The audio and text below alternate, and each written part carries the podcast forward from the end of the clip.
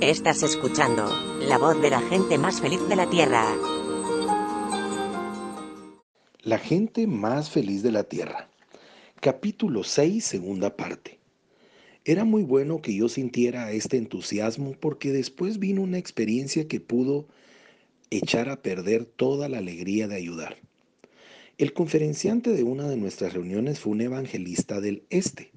Vino al parecer con las mejores recomendaciones. Sin embargo, su figura resultaba un tanto extraña para un evangelista por sus mechones de cabello plateado que le caían sobre sus hombros y por una pierna artificial.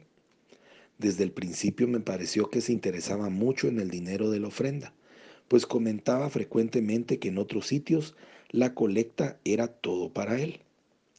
También aquí sería de este modo, le dije, si usted sostuviese los gastos de la reunión. Cuando un evangelista sostiene su propia campaña y paga los salarios del personal, la publicidad, los viajes y los alojamientos, por supuesto se queda con la ofrenda para sufragar esos gastos. En ese caso, también el propio evangelista sería quien se ocuparía de arrendar el campo y contratar al personal de la construcción. Por otro lado, si nosotros preparábamos las reuniones, el evangelista no tenía por qué preocuparse de esos asuntos, ni siquiera de sus propios gastos, pues viviría en nuestra casa y comería de la buena cocina casera de Rose. También le dijimos que gastábamos cientos de dólares en cada campaña y que no esperábamos, por supuesto, ni deseábamos recuperar. Después de que todos los gastos eran cubiertos, el saldo de la ofrenda iba para las iglesias. Con una excepción.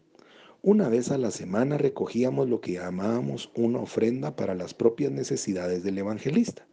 Había sido nuestra experiencia que al final de las seis semanas de campaña, el evangelista podría disponer del suficiente dinero para poder financiar sus siguientes campañas para sí mismo.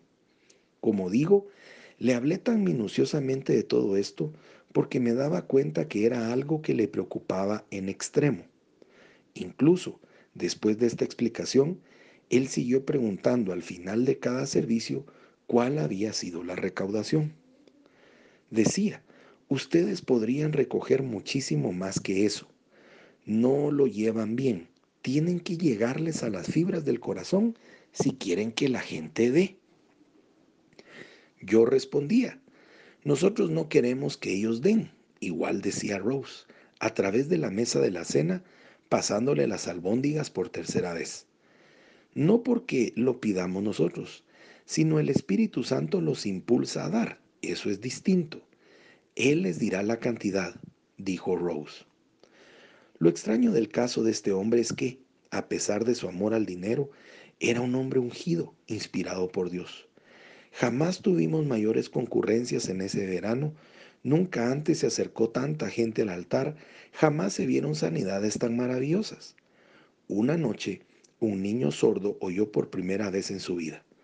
Al fin de la semana, su médico testificó su sanidad desde la plataforma. Otra noche, una mujer fue liberada por un bocio que le desfiguraba tremendamente. Al fin llegó el último domingo por la tarde.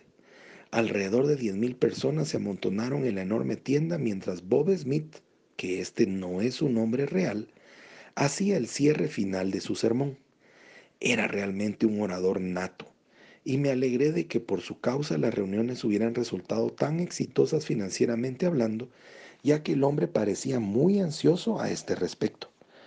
Había recibido suficiente dinero de las ofrendas de amor como para financiar varias campañas cuando regresara a su lugar de vida o donde hubiera elegido dirigirse. Mis ojos se posaron en las hileras de espectadores. Aún había una sobreabundante diferencia a favor de las mujeres. Lo pude comprender. ¿Cuál era la respuesta para hacer a Dios real? ¿También para los hombres de hoy? Las ricas bendiciones de Dios. Smith lo estaba diciendo. Mi mente repentinamente volvió al sermón. Él no puede darle a ustedes si ustedes no le dan primero a Él. Vacíen sus bolsas, amigos, que Él las llenará con todas las riquezas celestiales. ¿Por qué estaba aquel hombre hablando de bolsas? No se había proyectado tener una colecta en esa reunión final. ¿Quién dará? insistía. ¿Quién dará con sacrificio hasta que las manos de Dios se desaten para darles a ustedes? Una mujer vestida de rosado ya venía por el pasillo hacia la plataforma. Smith salió por detrás del púlpito y se inclinó a través de las macetas que rodeaban la tarima para aceptar lo que ella le ofrecía. El Señor la bendiga, hermana, le dijo. Dios la bendecirá poderosamente por esta dádiva de amor. Aquí y allá, bajo la enorme tienda, otras personas venían por los pasillos. Yo me levanté de mi asiento en la parte de atrás de la plataforma y me hice hacia un lado. Allí detrás estaba formando un grupo de ujieres y pastores locales. ¿Qué se cree que está haciendo? preguntó Edward Gabriel, hermano de Rose. No tiene derecho a hacer eso. Tenemos que impedírselo, corroboré yo. Pero ¿cómo? La emoción de la gente por ofrendar era verdadera a pesar de que la del predicador no lo fuera. Ahora él estaba llorando mientras recogía las ofrendas. Gracias, hermano. Dios le recompense. Dios lo bendiga a usted y a usted y a usted. ¿Qué podíamos hacer? Estas gentes habían escuchado la voz de Dios predicada durante semanas por este hombre. Habían visto sus sanidades. Muchos habían dado su vida a Cristo como resultado.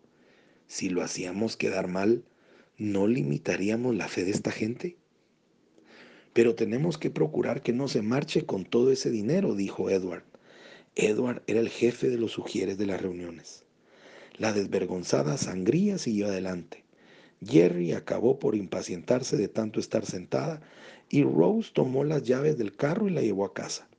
Cuando Rose regresó de su viaje redondo de 50 kilómetros, el hombre seguía adelante con su demanda de dinero convirtió el hecho de dar en un testimonio público a la vista de todos y para ser contado como uno que amaba a Dios.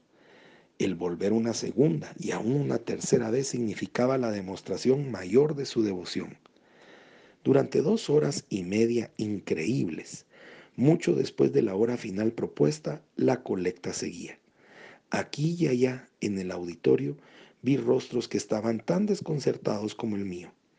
Quizás unas 400 personas se habían marchado, pero la mayoría de la congregación parecía hechizada por su espectáculo. Varias veces pareció que toda la muchedumbre de la tienda se ponía de pie a la vez y pasaban al frente para colocar su dinero en las cajas para ofrendar a los pies del predicador. Al final, cuando difícilmente podía quedar un dólar en el bolsillo, el predicador inclinó su cabeza para la oración de clausura. Con tanta rapidez como una maniobra militar, Edward y su ocupo de Ujieres se acercaron a la plataforma.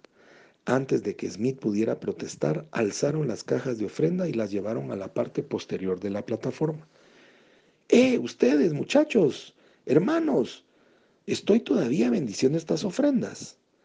Amén, corearon los ujieres y se desvanecieron tras la cortina que separaba del público que era el lugar que usábamos como despacho detrás del entarimado. Allí nos encontrábamos pocos minutos después. Comenzábamos a contar el dinero cuando Smith irrumpió, embistiendo los cortinajes, las venas de sus sienes palpitando de rabia. Esto es mío, todo es mío, nos dijo. Llevaba consigo una vieja cartera de cuero cuando entró en la habitación y con ella se echó sobre la mesa. No le había visto antes tal cartera y por supuesto no la llevaba en el carro cuando él, Rose y yo habíamos venido desde Downey aquella tarde. Abrió la cartera y comenzó a llenarla de los billetes que estaban sobre la mesa. Edward cogió un asa de la cartera mientras otro de los hermanos agarraba a Smith por un brazo. No lo toque, era mi propia voz la que lo estaba diciendo. No pongan un dedo sobre ese hombre. Los sugieres me miraron sin comprender. Yo estaba tan sorprendido como cualquiera de ellos. De pronto me pareció estar viendo no a un predicador sofocado preso de la codicia, sino a Saúl, rey de Israel, y escuchando las palabras de la Biblia de Primera de Samuel 26:9 que dice: ¿Quién extenderá la mano en contra del ungido del Señor? Aquellas eran las palabras de David, recordaba, y las había dicho refiriéndose a Saúl después de que Saúl se había apartado de Dios desobedeciéndole. Estaba peleando contra él. Aún así, a los ojos de David, Saúl seguía siendo el hombre a través del cual el poder de Dios había bendecido y fluido, igual que yo había visto fluir el poder a través de Bob Smith. Smith continuaba metiendo billetes en la cartera tan aprisa como sus manos se podían mover. Demos, dijo Edward. ¿Es que no ves lo que está haciendo? Lo veo. ¿Y le vas a dejar que se marche con todo ese dinero? ¿Por qué no? dijo Smith. Si es mío. Ahora él estaba sosteniendo la cartera debajo de la mesa, arrastrando el dinero con el brazo hacia el interior. Sí, Bob, es tuyo. Asentí apenas creyendo mis propias palabras. Dios no provee su dinero por estos métodos. ¿Métodos? Smith se echó hacia atrás con desdén. Usted no sabe nada sobre estos métodos. Usted es un tonto, Shakarian. Todos ustedes son unos tontos. Cerró la tapa de la bolsa con un chasquido y se quedó de pie mirando el pequeño círculo de laicos y pastores. Tienen una cosa fantástica en marcha y ni siquiera se han dado cuenta. Retrocedió hacia la cortina buscando de espaldas la salida. Un segundo después había desaparecido. Tuve que poner ambas manos en los hombros de Edward para evitar que se echase a correr detrás de él. Déjalo en paz, le dije. ¿Qué íbamos a hacer con ese dinero? Este dinero no es de Dios y no puedo creer que Dios lo haya bendecido. Comentario personal. ¿Usted sabe que hay miembros en su capítulo que tienen negocios fraudulentos?